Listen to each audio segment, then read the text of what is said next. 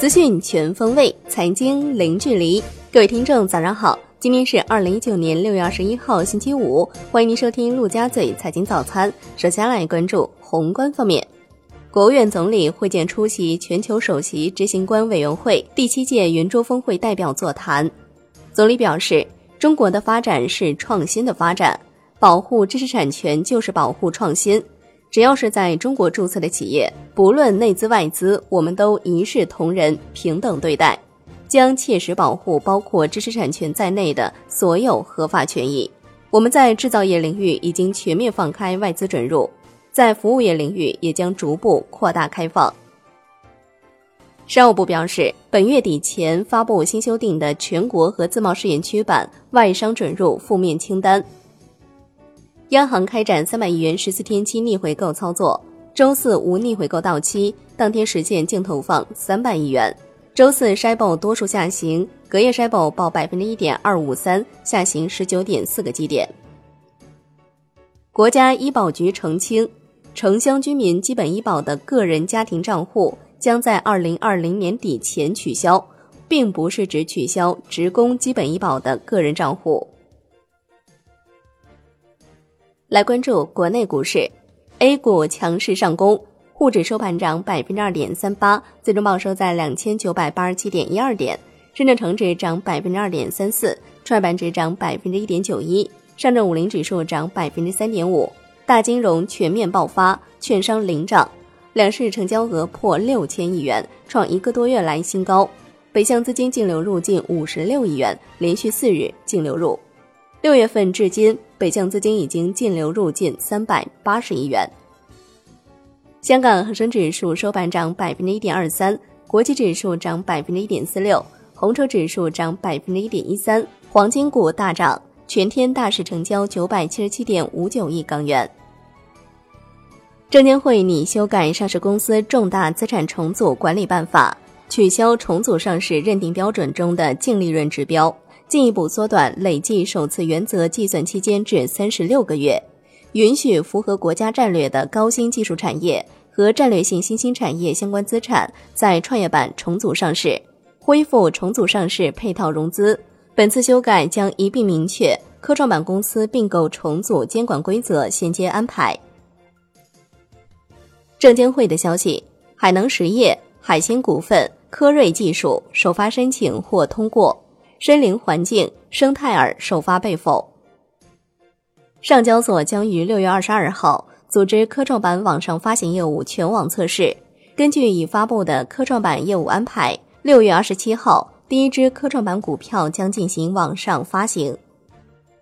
上交所表示，截至目前，共收到与科创板发行上市有关的投诉举报三十余起，其中内容明确的投诉举报已及时处理。近日。上交所审核机构关注到有媒体对安汉科技等在审公司的质疑性报道，目前相关企业的审核问询正在进行当中。个别自媒体对科创板发行人信息披露提出的质疑存在断章取义、渲染构陷的问题，与事实不符。科创板上市委公布，西部超导、方邦电子、中微公司三家公司首发申请或通过。科创板第一股华星原创回应媒体质疑，表示电池管理系统芯片检测设备签单金额超三亿元，个别自媒体未充分阅读公司披露信息，断章取义，大肆发布不实言论。全国首例涉港股通证券犯罪案件公开宣判，其中以内幕交易罪、泄露内幕信息罪判处被告人桑某有期徒刑九年，罚金一千二百万元。以内幕交易罪判处被告人陈某有期徒刑九年，罚金二点四亿元。由腾讯控股和广汽集团共同支持的网约车平台 OnTime 将于本月晚些时候上线。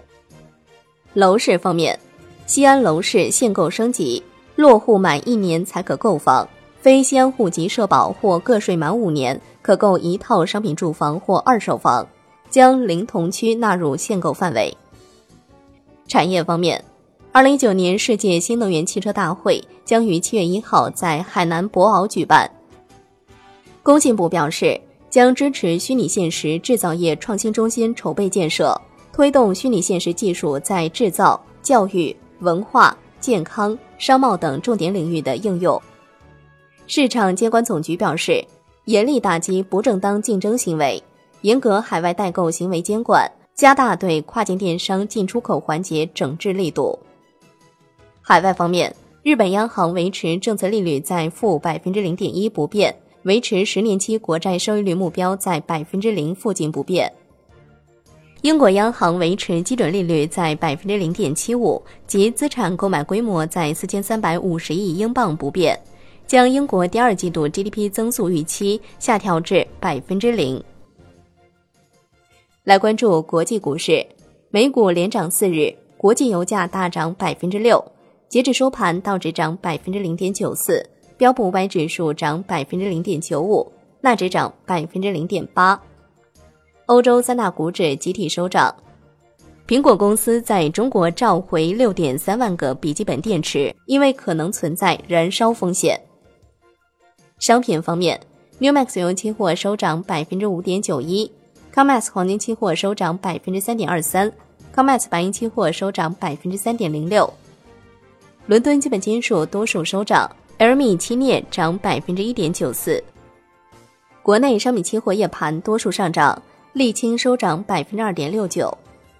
债券方面，国债期货十年期主力合约收跌百分之零点零一。五年期主力合约涨百分之零点零一，两年期主力合约涨百分之零点零二，隔夜品种在百分之一点二五附近。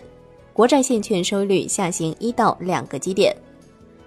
最后来关注外汇方面，在人民币对美元十六点三十分收盘价报六点八五零五，人民币对美元中间价调升八十八个基点，报六点八八零五，创五月十六号以来新高。好的，以上就是今天陆家嘴财经早餐的精华内容，感谢您的收听，我是夏天，下期再见喽。